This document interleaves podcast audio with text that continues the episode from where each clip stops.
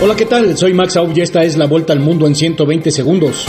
El líder de Corea del Norte, Kim Jong-un, tenía previsto visitar una planta de Rusia donde se construyen aviones de combate y a la flota del Pacífico, pero se desconoce su paradero exacto, mientras Corea del Sur expresó su profunda preocupación porque su viaje se haya centrado en ampliar la cooperación militar con Moscú. Rusia lanzó anoche un total de 22 drones kamikaze iraníes contra territorio ucraniano, de los que 17 fueron destruidos por las defensas antiaéreas de Ucrania Moscú denunció por su parte otro ataque de Ucrania contra la flota del Mar Negro y la península de Crimea.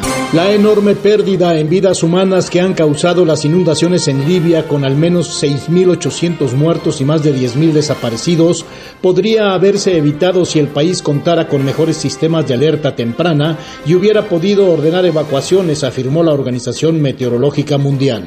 El clima, la biodiversidad, la tierra, el agua potable, la contaminación por nutrientes y las nuevas sustancias químicas como los microplásticos y los residuos nucleares de la Tierra están fuera de control, advirtió un grupo de científicos internacionales. China expresó hoy su esperanza de que la cumbre del grupo de los 77 Machina que se celebrará a partir de mañana en La Habana contribuya a reforzar la solidaridad y la cooperación entre los países en desarrollo y a defender sus intereses comunes. El presidente de Venezuela, Nicolás Maduro, consideró hoy que la política económica y de inversiones de China es la de mayor fuerza de desarrollo que tiene América Latina.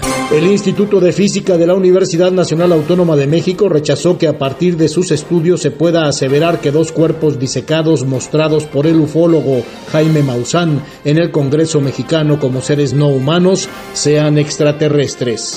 La inflación argentina cerró agosto con 12,4%, la más alta desde 1991 y se ubica entre las más altas del mundo.